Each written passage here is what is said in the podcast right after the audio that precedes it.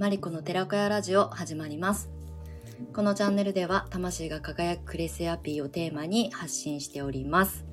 はい、えー今日は2月、えー2月16日金曜日の、まあ、収録配信なんですけれども、今日はですね、クレイカフェシップのメンバーさんの、あの、マオさんとコラボということで、コラボ収録になっております。はい、えー今日はですね、うん、クレイカフェについてのお話をね、ちょっとこう、わちゃわちゃしようかなと思っておりますので、あの、クレイカフェシップコミュニティにね、ご興味ある方に、もし、あの、お役に立つメッセージになるといいなと思って、あの、コラボ、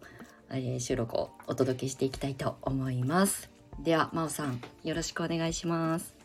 はい、おはようございます。こうんにちは。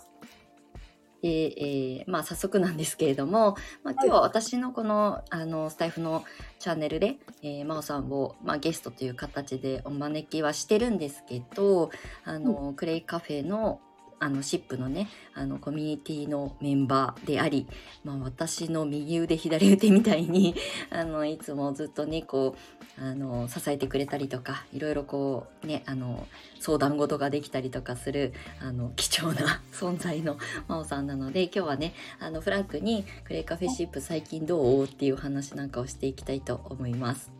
よろしくお願いします。はい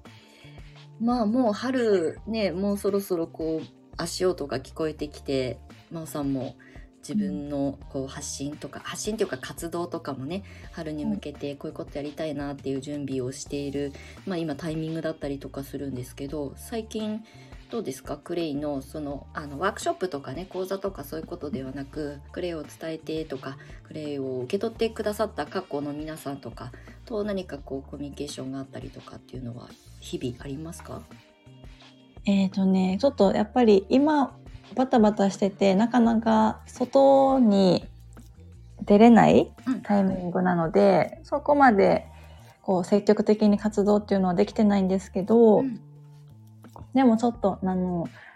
暖かくなってきたらまた徐々にあのワークショップとかしていきたいねっていう作戦会議はあの仕事仲間というか、うん。あの去年からお世話になってる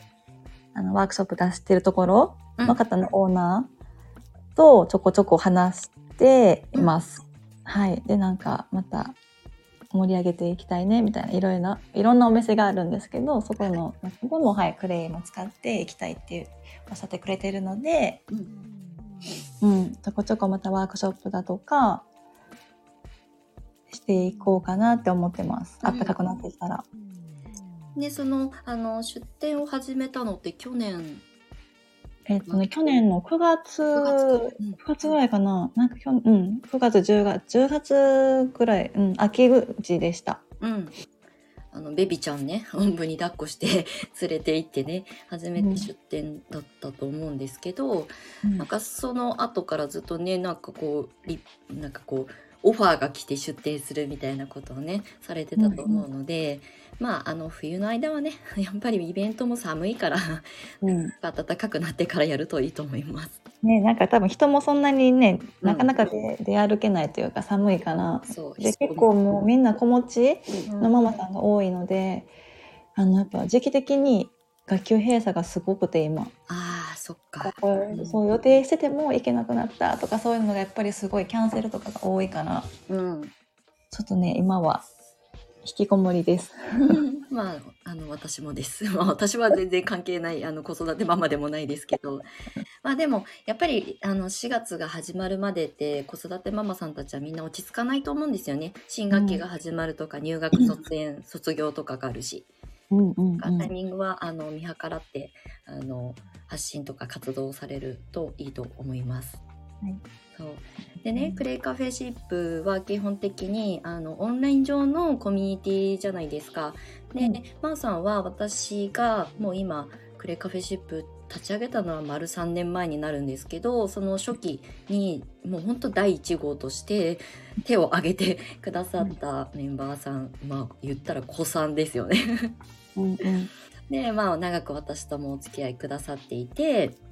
でまあコミュニティ今はねコミュニティの中でみんなのなんかこうえっ、とアドバイザー係というわけじゃないですけどなんかいろいろねこう過去の真央さんの経験とかをシェアしてくれたりとかするのでみんなのこう活動にすごくこうアドバイスとかポイントヒントになったりとかしてると思うんですけどなんか真央さん的に、まあ最初私と出会ってからあの、まあ、クレイカフェもそうだし、まあ、普段やり取りいろいろたくさんさせてもらってる中で数年経ちましたが今、うん。もうクレイを伝える人としては大先輩になってるからね。こうし心境の変化とか、まあ、クレイカフェに、はい、あの参加してもらって数年経ってのことでもいいんですけどトータル的にクレイを伝える人としてこう自分の中で、まあうん。まあ、成長っていうのはね別にこう誰かから評価を受けるものではないですけどなんかこう、うん。自分の中で変わってきたものとかうんうん。いろいろ発信もしてきたと思うのでいろいろやってみてあこうじゃないかもとかあやっぱりこっちかもとかって結構あると思うんですけどここ最近感じてるものはありますか、えっと、感じてるものっていうと、やっぱり私が多分マリコさんに初めて、えっと、クレイカフェ、うん。興味ありますって言った時は、周りって本当にクレイを知ってる人も少なかったし、うん。だからこそこう、もっと広めていきたいって感じだったんですけど、うん。ここ、この1年ぐらいかな、うん。はやっぱりもう結構認知度も広がってきてて、で、クレイ知ってる興味あるねんって人もやっぱりいたりとか資格持ってないけど勉強だけ、まあ、違う方のところで学んでうん。で自分が持ってる技術にプラスして、うん。うんあの足湯取り入れたりとかなんかそういう人も増えてきたりとか結構だからなんだろうな増えてきてるプレイを知ってる人取り入れる人が増えてきてるから5年前の時とかと同じやり方じゃ消えるなってすごい 消えるな。消えちゃうかもって思って、うんうんうんまあ、ワークショップするにしてもはい。同じメニューでやり続けてると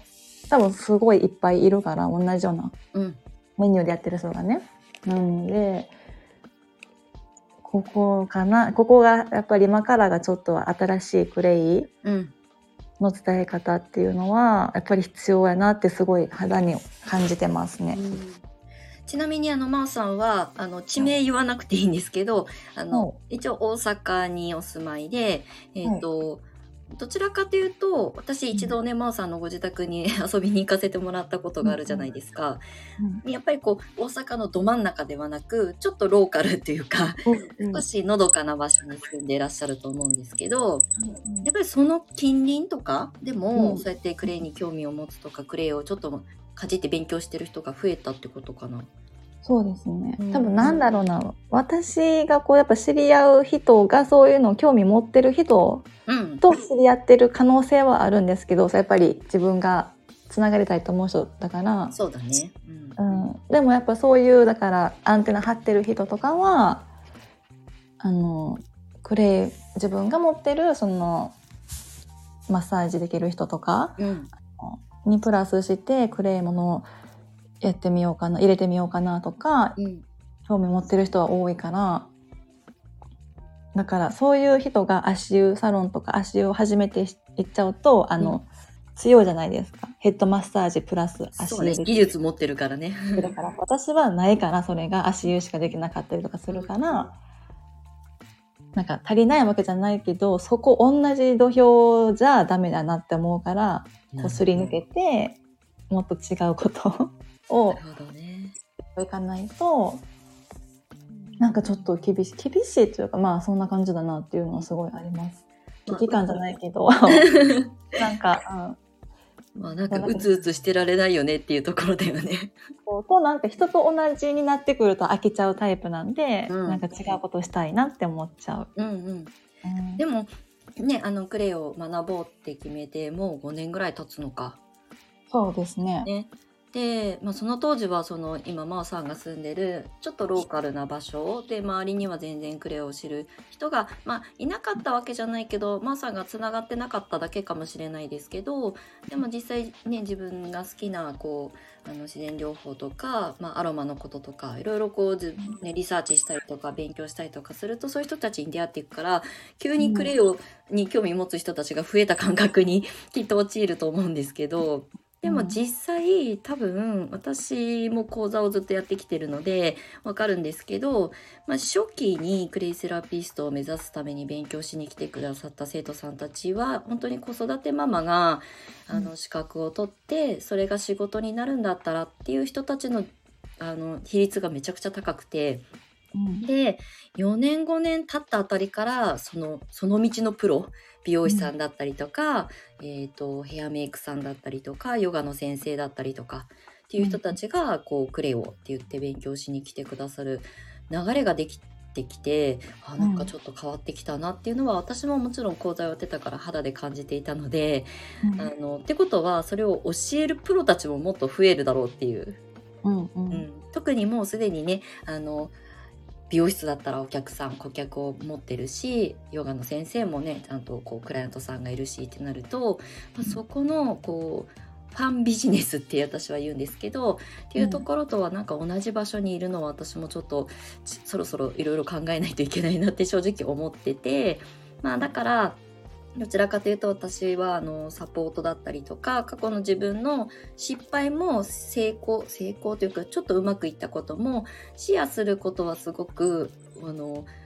風呂敷ドーンって広げちゃうタイプなのであのもったいつけずに全部喋っちゃうんですけどだからコミュニティでクレイを伝えてこうライフワークの一つにって思ってくださる方とコミュニケーションを楽しみたいなと思って立ち上げたのがクレイカフェシップだったんですよね。うんうん、そう。でそこに、まあ、マさんがすぐ参加してくださって、まあ、約4年弱の月日が経ちまして、うん、今ね真央さんに私が無理やりお願いしてプロデューサーを名乗っていただいておりますが、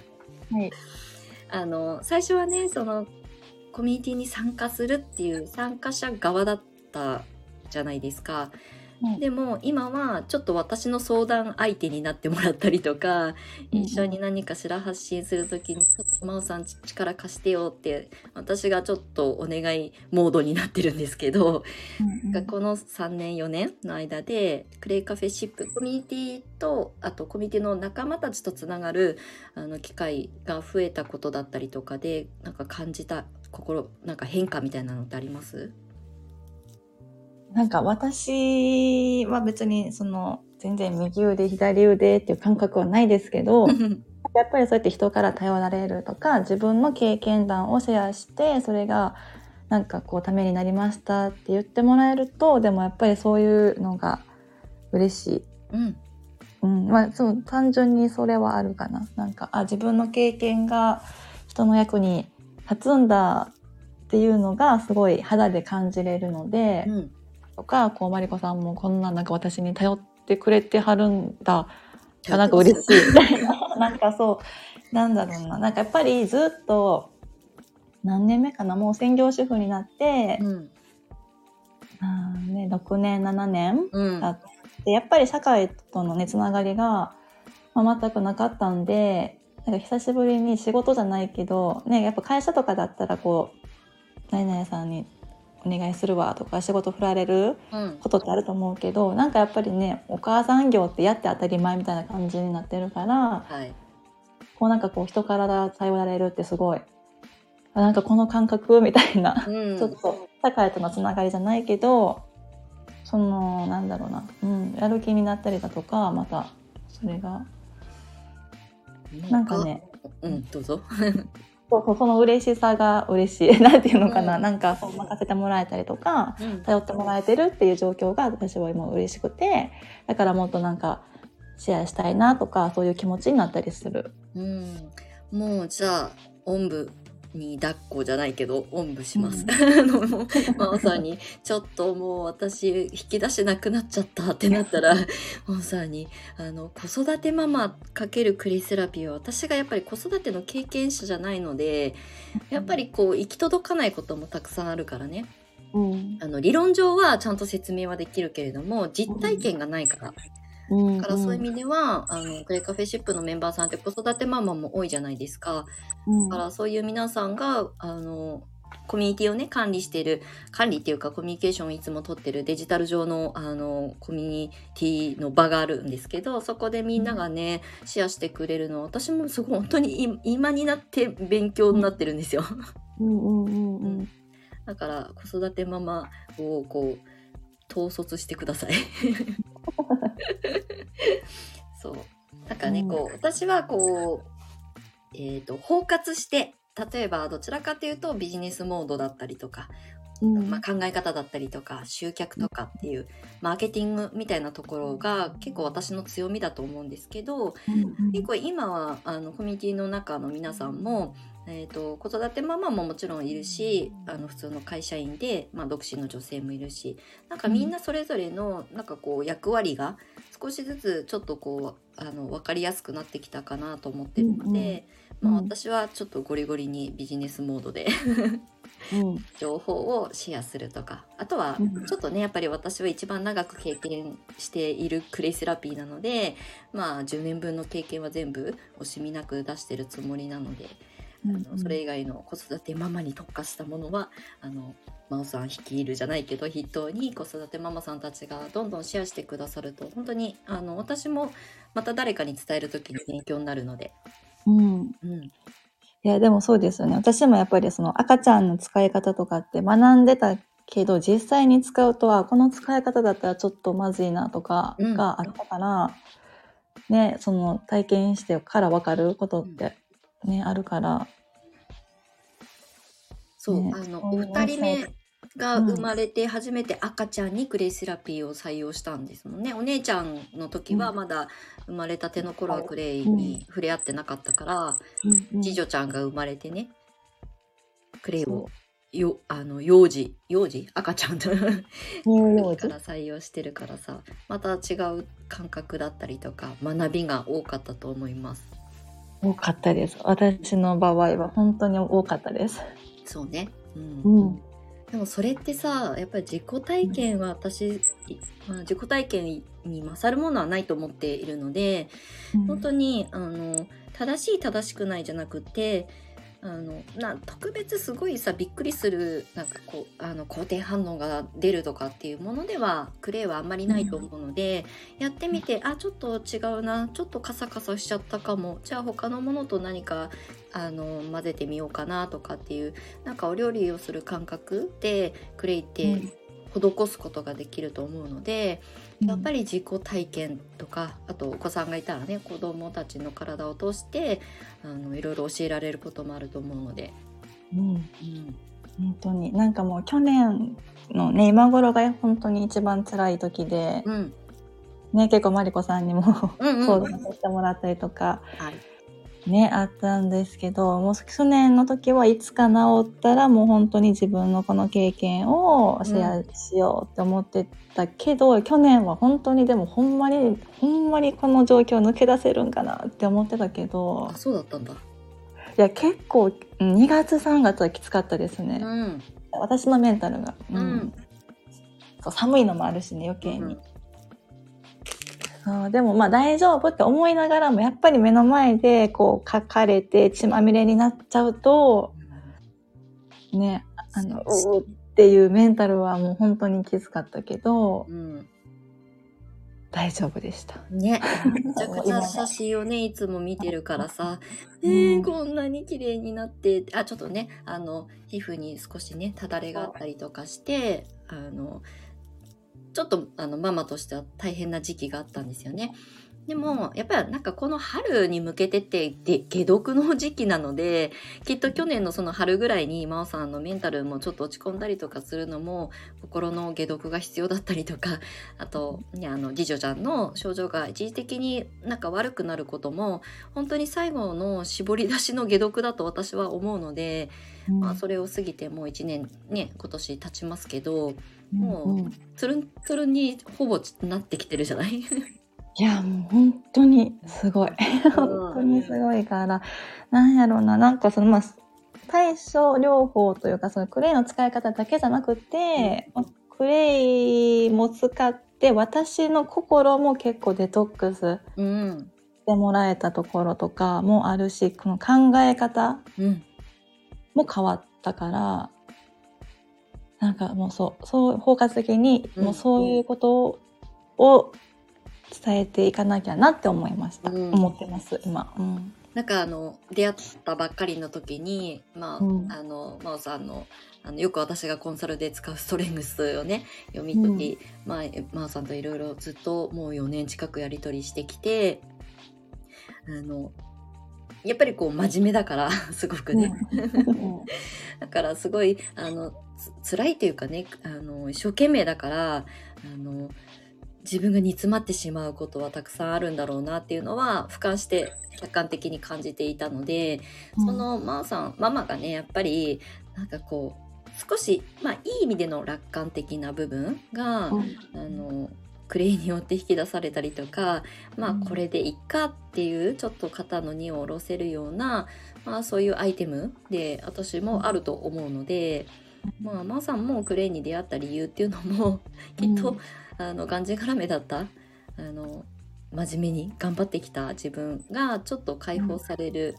うん。目に必要だったのかもしれないしね。いや本当そんな気がします。なんか完璧主義を手放すみたいな完璧主義完璧なんか慣れてないのに、うん。そ完璧主義だったから。みんな言いたいんだよ完璧主義って。そ う真面目私すごいでしょみたいなね感じで真面目なのっていうのをアピールしたかったんだと思うんですけどうん。あもうねそれもうん。まあそうクレイが解放してくれました。多分。なんかちょっとずつでいいと思うんですよみんな過去のあの、まあ、バックボーンだったりとか過去の、まあ、生きてきたあの経験が今の自分を作ってるわけじゃない？ってなると、それを急にあの180度変えろって言われても無理じゃない？うんだからこういう自然のものに触れていくことでちょっとずつ心が緩んでちょっとずつ体が緩んで、ようやくなんかこういろんなことを受け入れられるようになったりとかあの、うん。許容できるようになる、うんちょっとあの懐が少し大きくなるみたいな 器が大きくなるみたいな感じであの付き合っていけばいいと思いますよ。私もそうだけど。なんかそうですよね。23三どれぐらいかな？4ヶ月に1回とか半年に1回クールでこううん。ドカンとした、ね、課題じゃないけど自分にこうのしかかってきてうん。でどう超えてこうどう解決していくか。うん。で結局でも全部が結構手放し系につながっていくからうん。あやっぱりこうねクレイのデデトックスじゃないけど本当に思考もデトックスなんか全てにおいてでも身軽になっていってる気がする、うん。あの多分5年前4年前に多分マリコさんに出会った時の私うん。よりかはあのちょっとふわふわしてると思で あのすごくあのポジティブな意味でねふわふわは、うんうん。あの地に足がついてないふわふわじゃなくてなんう。かながらもそううんそうそう軽くなった。うん。うんうん。まあでもふわふわでいいと思う。なんかふわふわ生きていけば私いいと思って、うんうん。そう。私もまあ言ったら多分真央さん以上に結構こうあらねばって生きてきた人だからすごく息苦しかったし、だけどクレイセラピー始めて何年経ってもやっぱりその自分のその習慣っていうか身に染みついちゃってるものがなかなかこう、まあ、年齢も重ねてきてるからさなかなか剥がれ落ちていかないわけですよデトックスが。うんうん。だからなんかその時間はすごくかかったなと思うけどここ最近の私は本当になんかもう何でもいいんじゃないみたいな二言目には「いいじゃんいいじゃん」みたいな口癖になって。うーん。ななんかもちろんねコンサルとかする時はちゃんとこうレクレクチャーというかねちゃんと ロジカルなお話もするんですけどでも基本的にもういいじゃん。もう何でも。楽しければ体験して、それの体験が楽しければいいでしょってそれを続けていくことが例えばお仕事だったらそれが成功につながるしっていう。うんふうにすごい今は着地してます。すごい。いや多分真央さんも私と、ね知り合ってくれて4年5年近く経つから、うんきっとあなんかマリコさんちょっと変わったなって思ったりしてくれてたりもするかもしれないけど。だって私だって第一印象マリコさん魔女って言ってましたもんね。なんか魔女みたいで怖い怖いというかこう何でも見透かされてそうで すごいなんかって言ってたけどなんか今のマリコさんに初めて出会ってたらうん多分その魔女のイメージはないかもしれない。なるほど。まあでも、私は魔女っていう表、あの、真央さんに言われたのは、私は褒め言葉だと思ってて。いや、褒め言葉ですよ、うんその時は。全然。なんか、そうそう、すごい人だなと思って。うーん、なんか、魔女的要素は多分今もある。うんうん。うんと、やっぱりセッションとか講座とかやってると、あの、まあ画面越しでも、その、受けてくださる生徒さんとか、セッション生の方とかの、私はすごい目の奥を見見ちゃうから、なんか、急に全然違う話をぶち込んだりとかするんだよね。怖いよね。そう、だから魔女要素は多分もともとあるんだと思うけど、うんちょっと柔らかい魔女になりましたよ。そう、でも、すごい。でも、それ、その魔女が逆に私は魅力的だったんで、うん。そうそう。やだ、ポッて嬉しくなっちゃう。そう、だからね、まーさんがそうやって、まあ、まーさんからね、私にアプローチしていただけたから、こういう出会いがあって、で、やっぱり私はコミュニティを作ってよかったなって思うのは、多分、まあ、SNS を通してフォローしてくださる方、フォローし合う、なあの、相互フォローするとかっていう人はどんどん増やそうと思ったら増えると思うけど、こうやって距離が離れてても、まあ、まーさんはうちのね、教室の卒業生じゃないけど、クレイっていうものを伝えたいっていうそのメッセージが、まあ、合致したというかね、方向性、うん。価値観が合致したから、今こうやってつながれて何年も経ってると思うんですけど、だからこそコミュニティ立ち上げて本当に良かったなと思うのは、なんか私が普段、まあ、例えば養成講座やってた講師として出会う生徒さんたちとはまた違うところで出会う、あの、クレイ仲間ができたことうんで私が先生であるっていうことよりも皆さんが参加してくれるねあのクレイカフェシップのメンバーさんたちが横のつながりがちょっとずつできてる今の状況が、なんか微笑ましいのとなんか心強いっていうのをすごい最近感じてるんですよ。うん。う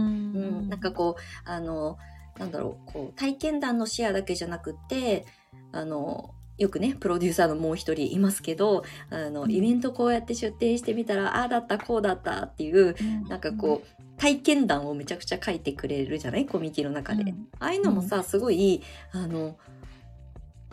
みんなができるようでできなかったりもするからすごいね、面白く読ませて読み物として私は結構楽しんで読んでるんですけど、うん。なんかああいうねあの発信してくれる仲間がいるのもすごくいいよね。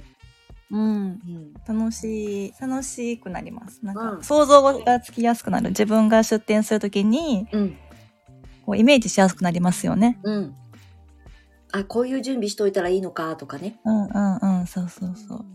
まあ本来あの自分でやっぱり経験して失敗することが大前提私は大事だと思ってるんですけどでも、まあ事前準備できるんだったらした方がいいじゃん。時間もね、まあ資金も無駄になるのはもったいないしね。あうんでもきっとそのアドバイスをもらえてその通りやっても多分場所がね違ったりするとやっぱり状況が違うとまた違うことも見えてくるだろうしそうなのよ。でそれをまたシェアし合えればまたいいですよね。うんそう。なんか、この、あの、みんながこうね、イベントにこういうふうに出店しましたって言って、こうやったらなんか、全然反応ありませんでした。ピエみたいな、なんか投稿とか上がってくると、まあそうだろうなって私は、まあちょっとみんなよりもね、経験が長いから思うけど、でも、それをさ、こう参考にして、じゃあ自分が出店するときとか、ワークショップやるときに、もう完璧に準備していこうと思って、ちゃんと準備整えてもね、さっき真央さんが言ってくれたみたいに、現場に出たら全然違うことが起きるわけじゃない？うん、うんでも、一応予習はできてるってことだから。うん、そうですよね。結構なんかこ事細かい私はワークショップとかイベント出店の時にこうだったああだったっていうことをねあのコメント欄に書かせてもらったりとかしてるじゃないですか。うん、で、うんあれも私もやっぱりまあクレイを伝え始めて10年経ちますけどやっぱり自分で現場に出て、まあ、指標となる人があんまり昔はいなかったので、うん。あの自分で体当たりでやってみてああこんなに準備してっても無駄だったなっていうこともあったし、うん。なんか、うん、もっとこうしとけばよかったなっていう振り返りができたから今はもうう失敗談の方をなんかみんなにシェアしてるみたいな感じ。うんね、なんか私は結構ママ向けのマルシェが多いから、はいね、対象の人もママ世代だけど、ね、あと、一人のプロデューサーの方は結構おじいちゃまおばあちゃまとかもいたりするから、うんうん。きっと全然ね、反応も違うだろうし、同じ用意をね、しても、本当に。全然違う。どう逆にそう、そういうおじいちゃんおばあちゃんに、うんもう届けたい。その本当になんかね、必要なものだと思うし、うん。足湯とか届けたいね。けど、そうそうそう。でも、ね、ちょっとやっぱり、どういうアプローチをしたらいいのかって私もわかんないから、うんそこは本当ぜひとも攻略してほしいですよね。攻略ね。あの、えっ、と、同じ、私とね、同じ茨城県に住んでいるメンバーさんでね、今、こう、お家の軒軒先っていうのかな？あの、うんうんお庭でね、その、ポップアップイベントをね、さっき足湯のイベントをやったりとかして、それをね、あの、シェアしてくれてるんだよね。うんううんん、こうやったらこうだった看板書いたらだ 今日の朝見たけど旦那さんにダメ出しされたとかねその 看板の書き方があのその金額設定が高く見えるとかねうん。ね面白い。面白いよねあれねうん。私にはない経験だから面白いと思ってすごい読んでめっちゃコメント欄にあのアドバイスっていうか私はこういう経験をしてきたからっていうのをさっき書いたので長文でうん、全部見ました。そう。なんかそういうのを私があのシェアするよりも、うんと今本当に私ワークショップとか今全然やってないので、今現場に立つ皆さんがシェアしてくれることが一番すごくあのポテンシャルが高いというか本当に、あのみんなにとっても資産になるものだと思うから情報がね。うんうん。そういうのをグレカフェシップで私は大事にしていきたいなと思っているので、うんなんか最近ね、マーさんとかに、まあ、プロデューサーって、あの、お願いしますって言って、あの、盛り上げてくださってるし、あと、マーさんが、その、えっ、と、外でね、発信するだけじゃなくって、コミュニティの中でも、自分の体験談を、うんあの、ちょっとコンテンツとしてね、あの、提案する、提供するみたいな形を最近取ってくださってますけど、一応ね、はいこう、あの、有料の音、あれ、音声だっけ？音声じゃないえっと、こか。れは、ズームというか、あの、Google Meet で、はい、あさってうん。減ります。うん。だからなんかワークショップを外でインスタとかでこれまで募集してたと思うんですけど、うんあの、えっ、と、コミュニティの中でメンバーさんに向けて、えっ、と、子育てママのための セッションみたいな感じで今回ね、募集してもらったと思うんですけど、でもね、うんそれでもやっぱりコミュニティメンバーの中に子育てママ多いから、ね、うん。お申し込みも入ってたし、うん。うん、ちょっと楽しみとあとクレイをもうすでに知ってて学んでる人が相手だからさちょっと緊張感あるよね。そうですよね。でもまあ本当自分の、それこそさっきのうちの次女のうん時の経験談なんで、まあ、そこを重きにして、うんはい、シェアしていくんですけど、うん。だからちょっとやっぱり頭で私たちが勉強して分かってるクレイの使い方だと、うん、こうだったよとかいうのがシェアできるかなと思ってるので、そうだね。うん。まだこれはそう、インスタとか外にも出してないうん、から、まずはそうコミュニティの中でシェアしたいなと思ったので、温めてました。なるほどね。そうかそうか。あのインスタとかさ真央さんのいつも発信見てると、一応ね、うんその次女ちゃんのちょっとお肌がねあの、うん荒れてるのは写真では見てたし私も実際に次女ちゃんにも会ってるからあれだけど、うん、うん。とそっかそういうのをちゃんとこう集約して誰かに伝えてはいないのか今まで。そうですね。こうのお肌の状況だけうん見せてるだけで、そう、あの、詳しいことっていうのは全然、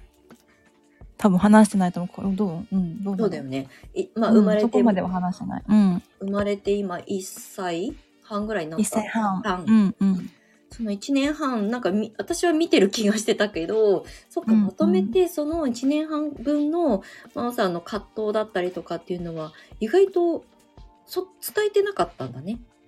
どこでも。うん、思ってる感想とかは言ってたけど、ん集約して、えっ、と、こうこうこういうやり方とか、うん。あこのクレイの使い方は、みたいなのは、出してないですね。なるほど。すごい貴重じゃない、やっぱり、あの、私はね、写真も通して、あと、うん。こうやってまーさんといろいろお話しさせてもらう中で、うんと、ずっと経過観察じゃないけど、ずっと見てきたから、そのね、すごく良くなってるのも、まあちょっと一時的に悪化してるのも全部見てたけど、うん。なんかそれを見ておしあの知らされあの同じように悩んでるママさんがいたとしたらすごく勇気につながる実績だと思うし、うん。うん、これは本当に私は、うん、なんかこうちゃんとした形で伝えていってほしいなと思うし、コミュニティの中でまずはねみんなの反応、うん。感想をたくさんもらったらいいよねうんうんあと質問をたくさんもらうといいかもしれない。うんうんうんわかります。うん、なんかますます楽しみ春に向けて今ね 少しあの上向きになって気持ちが上向きになってると思うので、そうですね。うんまああのクレイカフェもねあの一応こういろいろこう試行錯誤しながら私もいろんなあの構想を練りながらあの発信もあと発信も助けてもらっているのでもっともっとねなんかクレイをねせっかく学んだ人たちがなんかこうまあビジネスっていうのも大事ですけどなんかこう自分の自分らしい生き方の一つの選択肢にもし捉えて学んだりとかしたんであればそれをうん。届けてほしいし、それを伝えたことでねあの嬉しかったとかありがとうっていう言葉をいただくって本当に伝えた側の妙理に尽きると思うので、そういう体験をねしてくださる特に女性がね増えたらいいよね。うん、うん。本当に。そうですよね。そう。なんかそういうこともねクレイカフェのシップのね新しい新しいっていうかあのさらにテーマにしていきたいもう、性がこの世の中を作っていくっていうのであの向き合って私も行きたいなと思うし、うんう。ん、